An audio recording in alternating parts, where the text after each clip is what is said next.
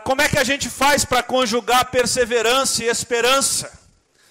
Ah, hoje eu gostaria de lidar com um personagem, outro personagem daquela galeria da fé de Hebreus 11. E para a gente começar, eu queria ler Hebreus 11, 22 com os irmãos. Hebreus capítulo 11, versículo 22.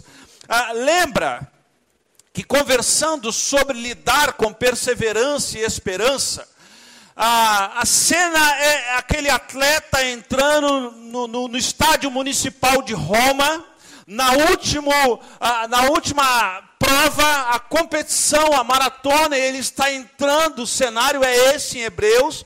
E Hebreus vai dizer que a gente corre a vida cristã, e na arquibancada da história existem homens e mulheres que passaram o que nós passamos.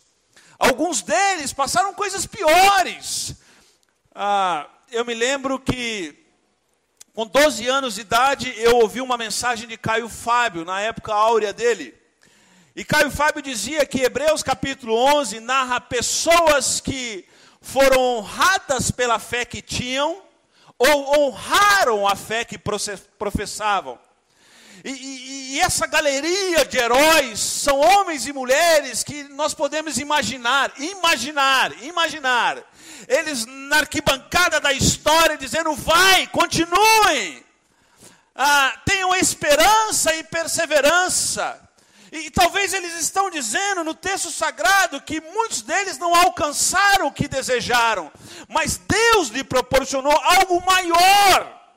Maior. E agora Hebreus vai dizer: livre-se de todo o peso e do pecado que nos assedia.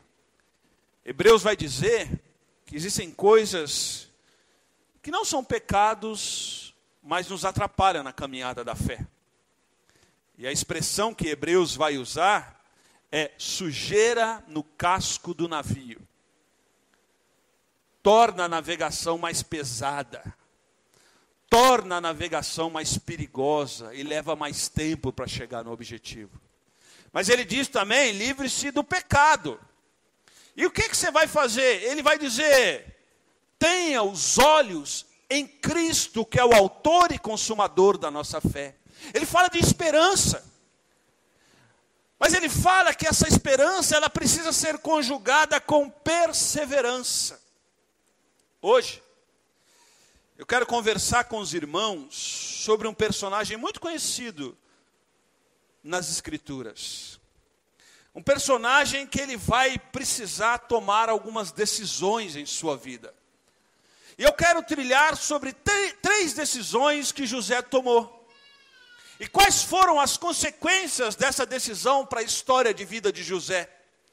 O texto de Hebreus 11, 22 vai dizer que pela fé José, no fim de sua vida, fez menção do êxodo dos israelitas do Egito e deu instruções acerca de seus próprios ossos.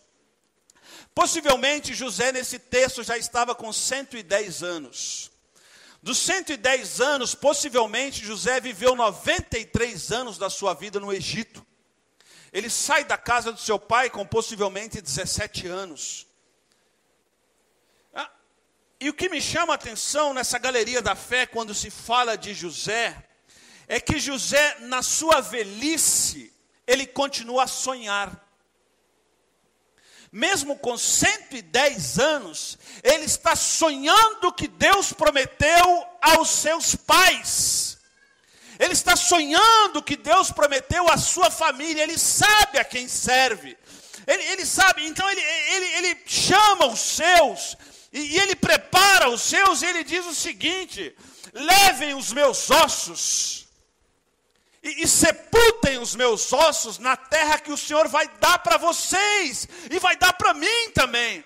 Preste atenção que ele não alcança a bênção que ele queria alcançar, mas pelo fato de não alcançar a bênção que ele desejava, ele não envelheceu amargo, azedo. O fato das coisas não darem certo na nossa vida, os fatos de algumas coisas não encaixarem na nossa vida, o fato da nossa vida não ser muito cartesiana, de vez em quando na nossa vida, um mais um dá três. De vez em quando na nossa vida, um mais um dá um e meio. Às vezes as coisas não fecham na nossa vida. E algumas coisas não fecharam na vida de José, mas nem por isso ele deixou de confiar nas promessas do Senhor. Com 110 anos de vida, ele está sonhando em ser sepultado na terra que o Senhor prometeu aos seus pais. José conjuga esperança. José sabe equacionar esperança com perseverança. José, no final da vida dele, ele está falando sobre esperança. Eu espero um dia os meus ossos serem sepultados, não aqui no Egito. Mas preste atenção que esse camarada vive 93 anos, dos 110 anos de vida dele no Egito. E mesmo vivendo no Egito e sendo bem sucedido no Egito, ele não se amolda aos padrões do Egito. Ele não assimila a cultura egípcia. Ele não começa a operar o status quo da cultura egípcia. Não. Ele sabe quem o chamou. Ele sabe a quem deve agradar. Ele sabe de onde ele veio, o que ele está fazendo e para onde ele vai. Mas é interessante que esse José que deu instruções acerca dos seus próprios ossos, ele deixa Canaã com 17 anos de idade. Ele vive no Egito por 93 anos. E aos 110 anos, seu coração não está no Egito. Seu coração está em Canaã. Na minha e na sua vida, nós precisamos tomar decisões. Nós precisamos tomar decisões, nós precisamos calcular, pensar. Nós precisamos assentar, planejar. O próprio Jesus ensinou qual rei que vai para uma guerra e não calcula os custos daquela guerra. É engraçado que Jesus está ensinando que um líder antes de abrir a boca, ele precisa pensar antes de falar. Conhece alguém que fala sem pensar e depois tem que voltar para trás como líder? Ele precisa pensar um pouquinho antes de falar. E, e José vai nos ensinar a tomar algumas decisões. Primeira decisão que José vai nos ensinar nessa noite, que está lá em Gênesis, capítulo 37, verso 28, Gênesis 37, 28, 28. São decisões que José precisa tomar diante de injustiças e decepções. Sabe por quê? Porque eu e você vamos sofrer injustiças e decepções. Sabe, é, saia desse mundo de Nárnia, saia da terra de Peter Pan, e vem para o planeta Terra. Aqui nessa terra nós seremos injustiçados. Aqui nessa terra nós sofreremos decepções. Ou, ou talvez nós, nós agiremos com injustiça para com outros e decepcionaremos outros. Mas em Gênesis capítulo 37, 28 diz assim: quando os mercadores, quando os mercadores ismaelitas de Midian se aproximaram, seus irmãos tiraram José do poço e o venderam por 20 peças de prata. É, é interessante que José é muito novo, e eu também cometi muito desses erros na minha juventude. Não de vender meus irmãos, pode ficar tranquilo. Ah, assim, de contar para os outros os meus sonhos, e sair contando para todo mundo o que eu queria comprar, quanto que eu paguei, qual, sabe? Eu cometi esse erro na vida, de ficar me abrindo com qualquer um. E, e, tem muita gente que a gente se abre que ela não quer o seu bem. Ela quer invejar aquilo que você conquistou e ela não vai conquistar porque ela não tem capacidade e ela começa a sentir raiva de você porque você conquistou aquilo que ela queria conquistar e se ela não conquistou, você é um empecilho para ela. E José contava as coisas para seus irmãos. Seus irmãos foram ficando com raiva dele. E aí os seus irmãos teve uma ideia fantástica, fantástica, jogando PlayStation. Vamos, vamos matar o José. Não, matar é muito pesado. Vamos, vamos vender ele. E, e, detalhe que o texto diz que venderam José por 20 peças de prata. 20 peças de prata era o preço de um escravo aleijado. 20 peças de prata era um escravo aleijado. Não só os seus irmãos o, o, o vendem, o decepciona, o trai. Porque uma coisa é eu sofrer decepção de um camarada lá do ambiente de trabalho. Eu tenho horário para sair, horário para entrar, horário para sair, final de semana não olho para a cara dele, tiro férias. Mas uma outra coisa é você ser traído por gente da sua casa. É diferente. Gente que você come na mesma mesa. Gente que você vestiu a roupa dele, porque ele cresceu. Antigamente era assim, tá? Você vê umas fotos de família, é a mesma roupa, com faixa etária diferente. É igual eu em casamento, mesmo terno. Entendeu a dica, igreja? Então, então a roupa passava de um, que passava para outro, que passava para outro, que passava para outro. Esses irmãos não só vende ele, mas vende assim, você não vale nada para a gente. Você, não vale nada. A gente te vende por um preço de escravo. Entendeu? A dica é, é brincadeira, viu, irmãos? Que eu fiquei com peso na consciência agora. Eu fiquei com peso. É brincadeira. Que, que grave-se nos anais da história dessa igreja. É brincadeira. Vendeu ele por um preço de um escravo. Eles, os seus irmãos estão dizendo para ele: você não vale nada para a gente, José injustiça, decepção. Agora, preste atenção, que José tinha tudo para crescer um adolescente revoltado. Porque a gente vive uma geração de mimimi, uma geração que é assim, todo mundo sabe onde está o problema, mas ninguém faz nada para resolver. Todo mundo tem a solução do mundo, mas o cara não dobra a coberta da cama dele. Todo mundo tem a solução do país, ele não lava o copo na mesa, mas ele tem a solução para tudo. Para tudo. A gente vive uma geração que ele se vitimiza. Então, é, é, é e aí o cara fica anos e anos da vida dele justificando as suas frustrações, porque foi injustiçado no passado. E aí, sabe o que, que acontece? A vida não vai para frente. O que, que José fez diante de injustiça e de decepções? Eu quero só citar um humanista, Jean Paul Sartre.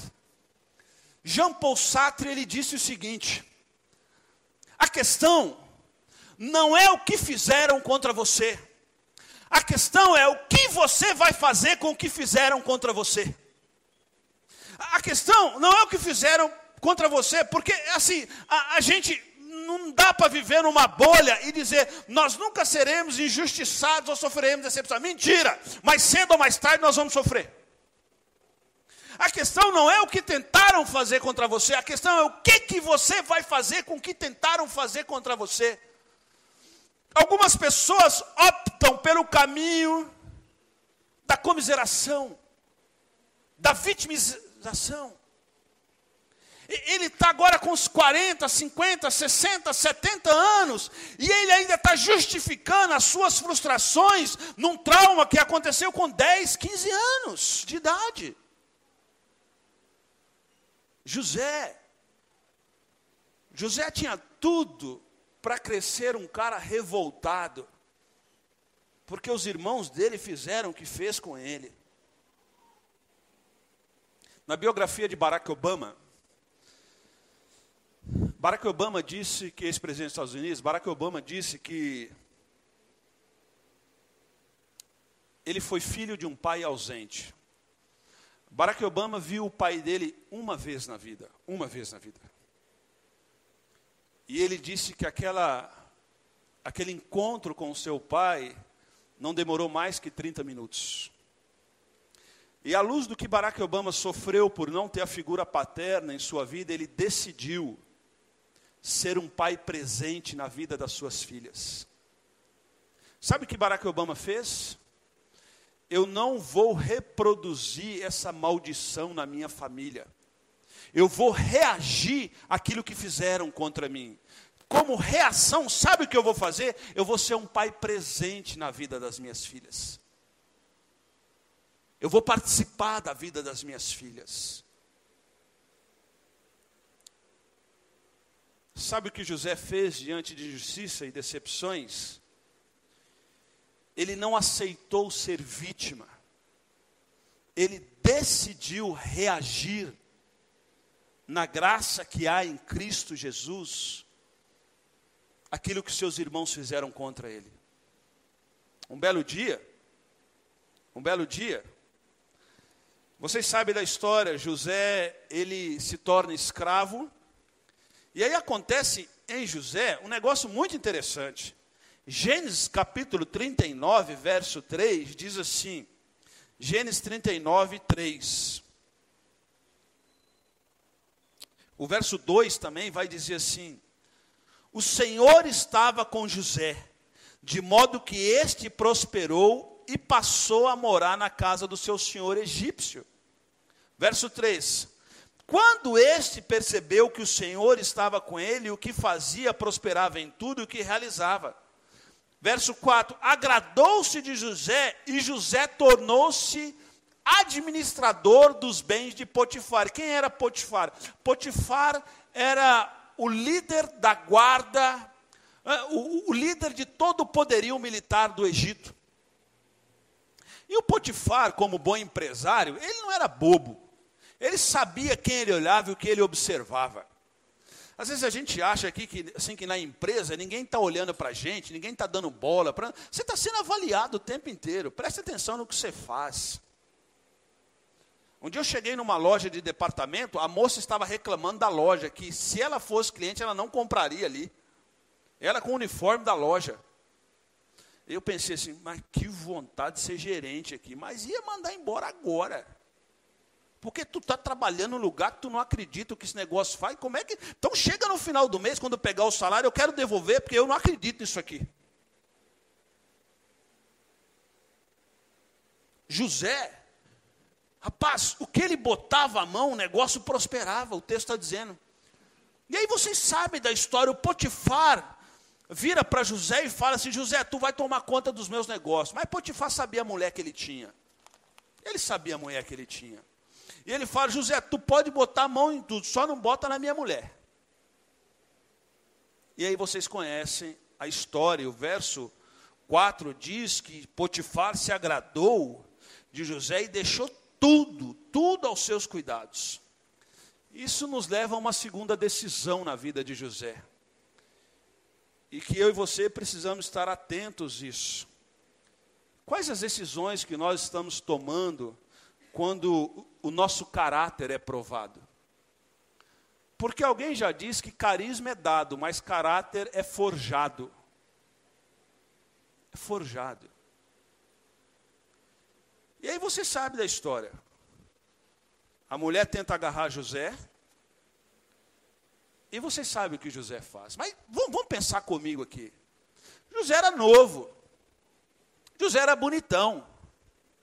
E a mulher tenta agarrar José, e José basicamente fala para a dona do Potifar: Ô dona, é o seguinte, eu não vou pegar a senhora, não.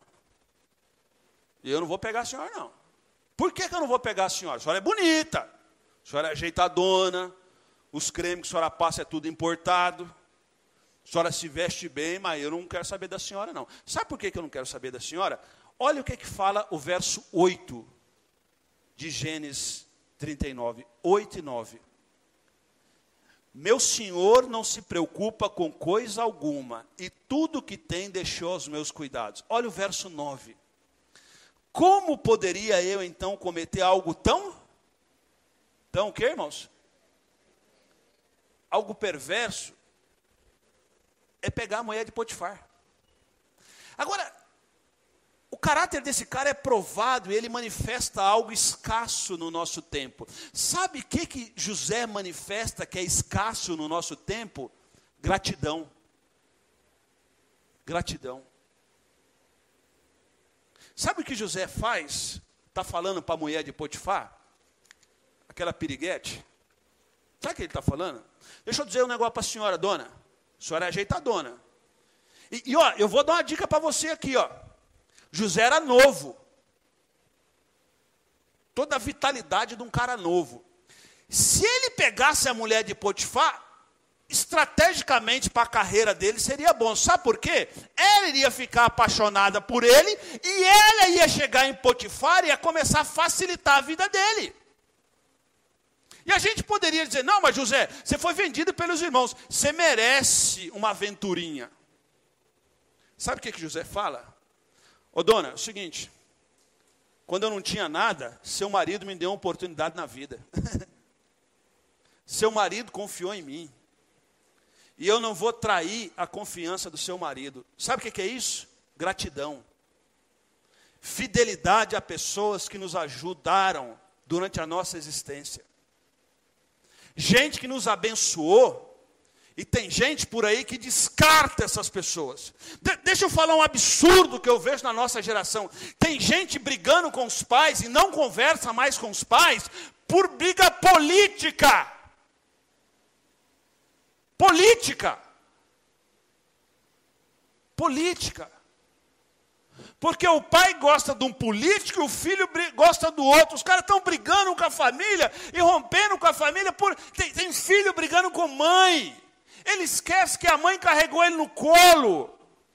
A mãe levantou de madrugada, trocou a fralda dele numa época que não tinha fralda descartável. Lembra essa época? A mãe levou ele para o médico. A mãe, a mãe deixou de comer para dar comida para o miserável. E ele está brigando com a mãe por causa de política. Vou plagiar um, um jornalista aqui. Brigar por causa de política é como ter uma crise de ciúme dentro do prostíbulo.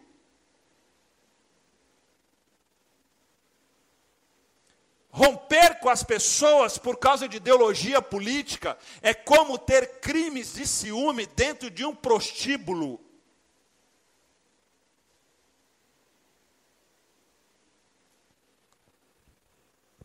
Tem gente rompendo vínculos, sem pesar a gratidão. E aí você pergunta para mim, por que, que minha vida não está indo para frente? Sabe por quê? Porque quando Deus quer forjar o caráter na sua existência, tu corre. Tu dá um jeito. O José está dizendo aqui que para a carreira dele seria até bom pegar essa mulher. Mas ele está dizendo assim: o teu marido em outras palavras, o teu marido me ajudou quando eu não tinha nada. O teu marido me abençoou quando eu não tinha nada. Portanto, não vou traí-lo. Mas não só isso. José continua o texto e diz, ele completa na melhor expressão que tenha disse: Como posso eu pecar contra Deus? Dona, tem um outro problema aqui que é mais grave. Sabe qual é o problema? Se eu ficar com a senhora, a bênção de Deus vai sair de sobre mim. E eu vou me meter numa encrenca que a senhora não sabe. E sabe aquele negócio do teu marido olhar para mim e ver que tudo que eu faço prospera e a mão de Deus é comigo? Sabe por que a mão de Deus é comigo? Porque na minha existência, Deus está me provando o dia inteiro. O dia inteiro. E eu não quero ser reprovado.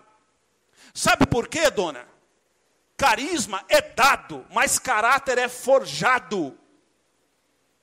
Então, meus irmãos, pare com essa preocupação do que os outros estão achando de você. Pare de se preocupar com a sua reputação. Reputação é aquilo que eu sou diante dos homens. Caráter é aquilo que eu sou diante de Deus. Preocupe-se com aquilo que nós somos diante de Deus. Pare de se preocupar com aquilo que as pessoas estão achando.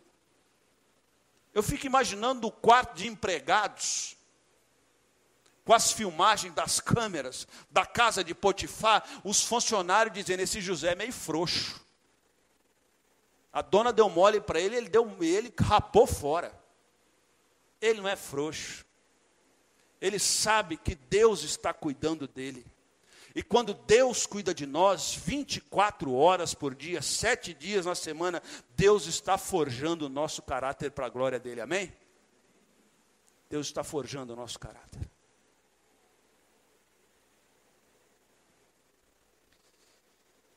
Eu tenho pedido para Deus que me dê discernimento, para que eu não canse de manifestar gratidão para pessoas que me abençoaram em diversos momentos de minha vida. E que não esqueça dessas pessoas. E que em toda oportunidade que eu tiver, eu manifeste gratidão a Deus e a essas pessoas, verbalmente, publicamente, porque quando eu precisei, eles me abençoaram. E aí, o meu caráter está sendo forjado. E a minha preocupação maior não é o que os outros estão achando de mim. A minha preocupação é qual é a opinião de Deus sobre o que eu estou vivendo. Quando isso acontece, irmãos, tudo que a gente bota a mão vai para frente para a glória de Deus. Diante de justiças, diante de traições, José resolve não se entregar. Diante de provas de caráter, ele manifesta gratidão e fidelidade a Deus. Mas há uma terceira decisão aqui na vida de José. Andy Stanley, no seu livro Ídolos do Coração, ele nos ensina a lidar com esse terceiro passo de José, quando ofensores e ladrões entram na nossa história.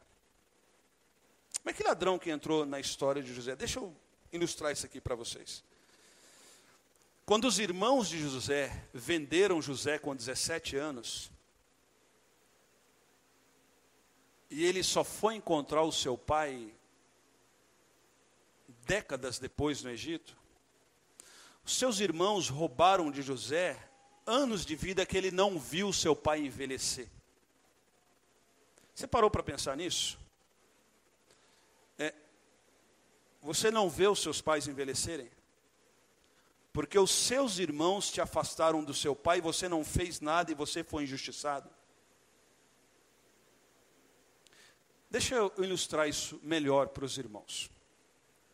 E eu vou contar uma história, como contei hoje cedo, usando os irmãos do auditório. Marquinhos, hoje o dia não foi muito bom. Mas de manhã eu profetizei que o Palmeiras ia perder. Mas deixa eu dizer para vocês aqui. Profetizei não, senti inveja. E fiquei aterrorizado com a possibilidade. Mas vamos supor que eu sou amigo do Marquinhos. E de repente o Marquinhos é amigo do Maurino. E o Marquinhos é muito amigo meu. Eu começo a falar mal do Maurino para o Marquinhos, mas o Marquinhos ainda não convive com o Maurino como convive comigo. Eu começo a falar mal do Maurino para o Marquinhos. E de repente, por eu ter credibilidade com o Marquinhos, ele acredita naquilo que eu estou falando sobre o Maurino como verdade absoluta. Mas eu tenho um problema com o Maurino. Sabe? Isso é história, tá, irmão? Não é verdade, não, tá? Tá? É uma ilustração. Mas eu tenho um problema com o Maurino. Sabe qual é o problema que eu tenho com o Maurino? Eu tinha expectativas com o Maurino. E as expectativas que eu tinha com o Maurino não foram supridas. Sabe por quê? Eu projetei no Maurino as minhas frustrações e queria que ele satisfazesse os meus desejos, porque nem eu conseguia satisfazer. Então eu projetei nele. E ele não satisfeito. E, e ele não satisfez as minhas indagações. E por não satisfazer as minhas indagações, sem saber, eu comecei a atacá-lo através do Marquinhos. Estão entendendo a história? E aí, sabe o que, que acontece? O Marquinhos, sem conversar com o Maurinho, começa a ter raiva do Maurinho, porque ele gosta de mim. Eu formei um grupo. Formei uma panela. E aí passa-se dois anos. O Marquinhos descobre que eu não sou aquela Brastemp que eu me vendia sendo. E aí o Marquinhos começa a conviver com o Maurino. E ele começa a descobrir que o que eu falei não era verdade. Muito pelo contrário, o Maurino é gente boa. O Maurino é um cara sério. Eu que era mau caráter. Sabe o que, que aconteceu? Eu roubei do Marquinhos dois anos da vida dele que ele poderia ter relacionamento com o Maurino. Preste atenção no que você fala dos outros. Preste atenção para quem você fala. Preste atenção quais as expectativas que você tem a respeito dos outros. Sabe por quê? De vez em quando falar dos outros, de vez em quando sempre falar dos outros não é só maledicência, mas é roubar tempo da vida dos outros. Os irmãos de José roubaram tempo da vida de José que ele poderia ver o seu pai envelhecer e cuidar do seu pai. Um pedófilo, quando abusa de uma criança, ele só não usa a criança, mas ele rouba anos da vida daquela criança. Porque aquela criança, quando cresce, é mais velho, ele ainda tem problemas emocionais devido àquele trauma. Ele roubou a vida daquela. Ele é um bandido. E quem lida com bandido não é a igreja, é a justiça. Cuidado. Cuidado, porque às vezes as, nossas as nossas ofensas para com outros têm roubado dias, horas, anos de vida das pessoas. Anos de vida das pessoas. E Andy Stanley me ensina algo que eu aprendi com outro pastor. Ele diz assim: diante de ofensas, faça quatro coisas. Por quê? Porque Efésios nos ensina, 4,31, livrem-se de toda amargura, lembra lá?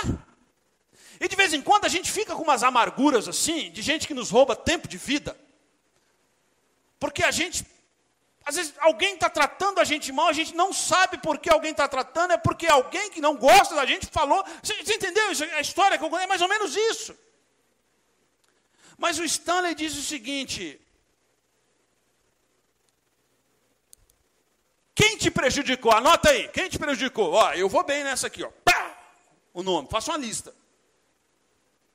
Segundo, o que, que ele fez? Ah, show de bola. Vamos fazer um TCC. O que, que ele fez contra você? Anota aí.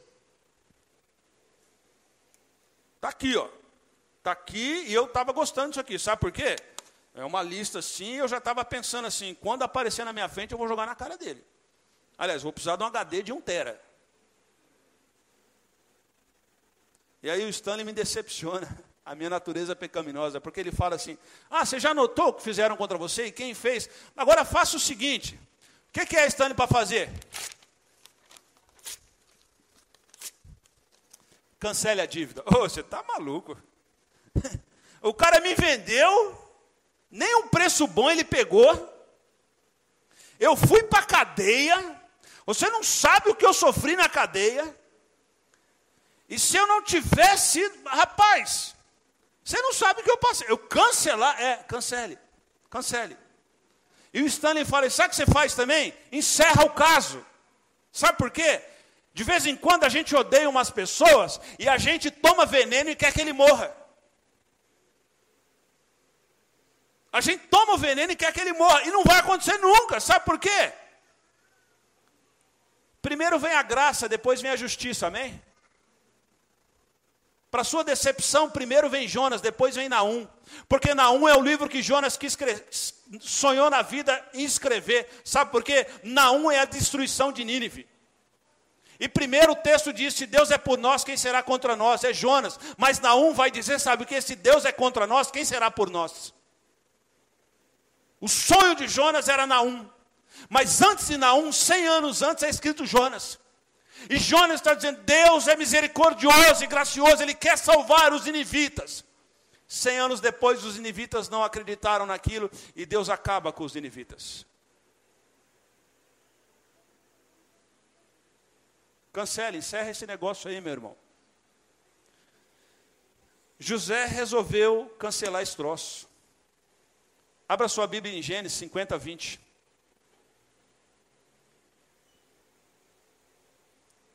Décadas passam. Um belo dia, vocês sabem da história, muito melhor que eu.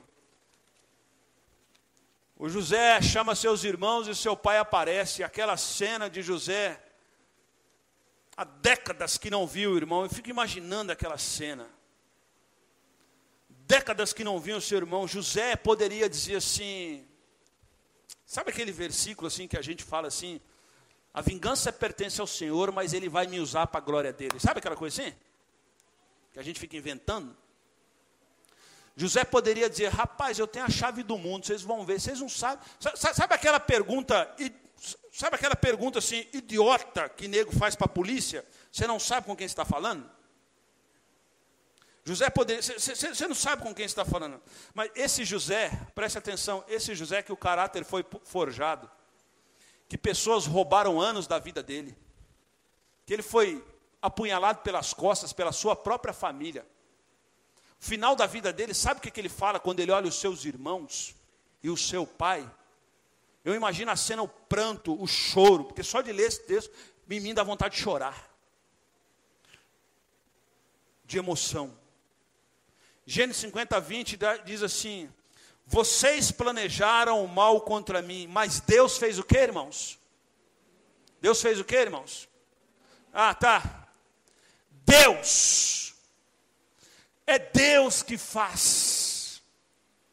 É Deus que opera não é a minha capacidade, não é a minha sagacidade, não é a minha capacidade de articulação, não é o meu potencial cognitivo, não é, a minha, não é o meu controle emocional, não é isso, é Deus que faz. E aqui José está dizendo, meus queridos, vocês fizeram tudo que vocês fizeram contra mim, mas deixa eu dizer uma coisa para vocês, eu resolvi envelhecer de maneira sábia e não amarga, sabe por quê? Envelhecer não é opção, nós não temos a opção de envelhecer, nós vamos envelhecer. A pergunta é: nós vamos envelhecer alegres, sábios, contentes, pessoas tratáveis? Ou nós vamos envelhecer amargo, azedo e ninguém vai nos suportar? E sabe o que eu tenho aprendido? Que tem gente que envelhece, tem gente que envelhece alegre, tratável, prazeroso, e a vida desse foi mais difícil do que aquele que envelheceu amargo. Sabe qual é a diferença? Durante a vida ele tomou atitudes, decisões sábias. As circunstâncias não determinaram o seu caráter. O seu caráter foi forjado pelo ferreiro celestial. E cada vez que o ferreiro dava aquela marretada, colocava a mulher de Potifar, colocava fulano ou beltrano na nossa caminhada, a gente olhava para Cristo e dizia: como hei de cometer pecado contra Deus? Sabe qual o resultado? Tudo que colocava a mão prosperava, porque Deus estava com ele. A minha oração, irmãos, não é que Deus nos livre dos problemas como comunidade. A minha oração nessa noite é que Deus nos dê sabedoria para que a gente possa tratar. E conforme as injustiças vão acontecendo na nossa vida, a gente não deixa as injustiças determinar aquilo que está dentro do nosso coração. Mas sabe o que, que a gente faz? Deus vai reverter o mal em bênção. E sabe por que, que Deus vai reverter o mal em bênção? Não é para a gente ir para frente da igreja contar vantagem. Tem uns cultos por aí que o cara fala culto de testemunho. É culto de contar vantagem. É culto de humilhar você e dizer que eu sou abençoadão por Deus, você não está com nada, eu estou com tudo. Deus nos abençoa, não é para isso. Olha o princípio de 50 a 20. Deus reverteu o mal em bênção. Sabe, sabe para quê? Para que hoje eu pudesse fazer o que com vocês? Abençoar. Abençoar. Isso aqui é gente que soube conjugar esperança com perseverança. É gente que a vida não lhe foi muito favorável, mas mesmo a vida não sendo favorável, ele não foi vítima da situação. Ele preferiu reagir na graça que há em Cristo Jesus. A questão não é o que fizeram contra você. A questão é o que que você vai fazer com o que estão fazendo contra você. Sugiro nessa noite a colocar isso tudo aos pés da cruz de Cristo. Aos pés da cruz de Cristo, porque Ele sabe lidar com isso. E a minha oração é que o tempo passe na nossa vida e a gente envelheça aqui juntos. E daqui uns anos, sabe o que a gente vai fazer? A gente vai dar risada das tribulações que nós passamos. Sabe por quê? A gente vai ver que a graça do Senhor era conosco. E doeu, foi difícil. Mas nós não perdemos nossos vínculos, porque os nossos vínculos foram construídos na cruz do Calvário. E aí, sabe o que a gente vai fazer? Todo o mal que intentaram contra nós, Deus reverteu em bênção. Sabe para quê? Para que hoje a gente pudesse abençoar aqueles que estão ao nosso redor. Que o Senhor nos abençoe. Que o Senhor nos guarde.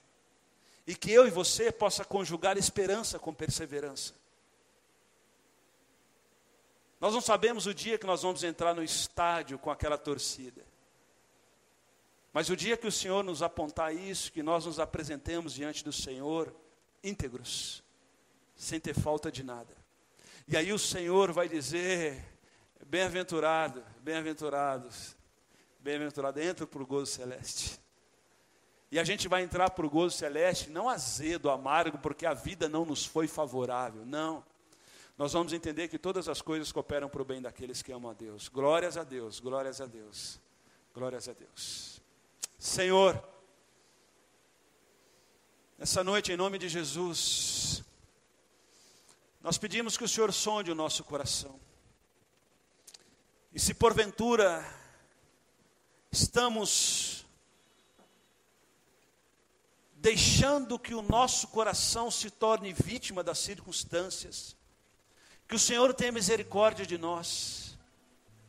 E na graça que há em Cristo Jesus, que eu e os meus irmãos se apropriem dessa graça e reaja às circunstâncias.